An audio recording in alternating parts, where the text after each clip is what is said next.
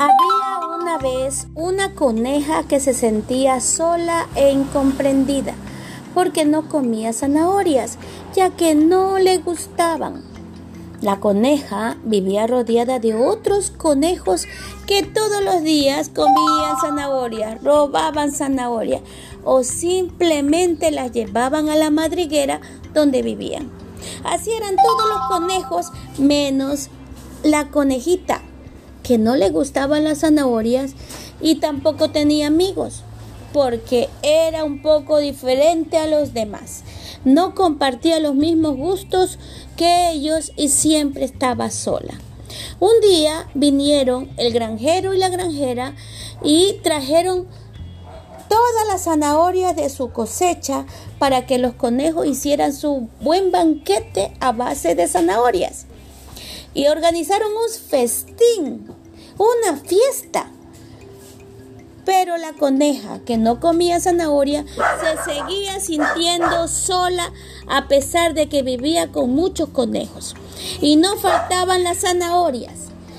El conejo no encontraba muchos amigos y tampoco se parecía al resto de los conejos, así que durante el festín se fue silenciosamente a pasear por el bosque y a buscar otras cosas para comer porque tenía otros intereses.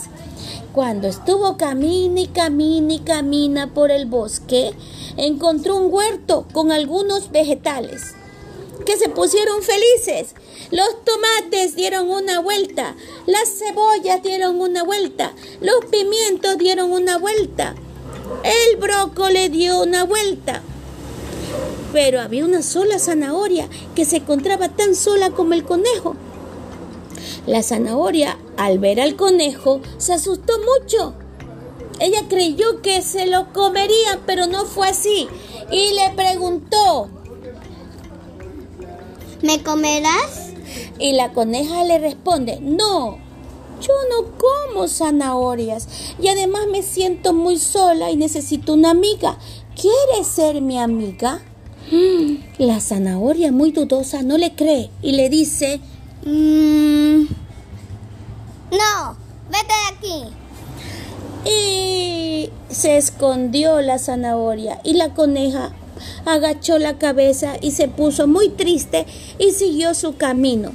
Pero de pronto escuchó un ruidito y se dio cuenta que la zanahoria la venía siguiendo y que se escondía detrás de unos árboles.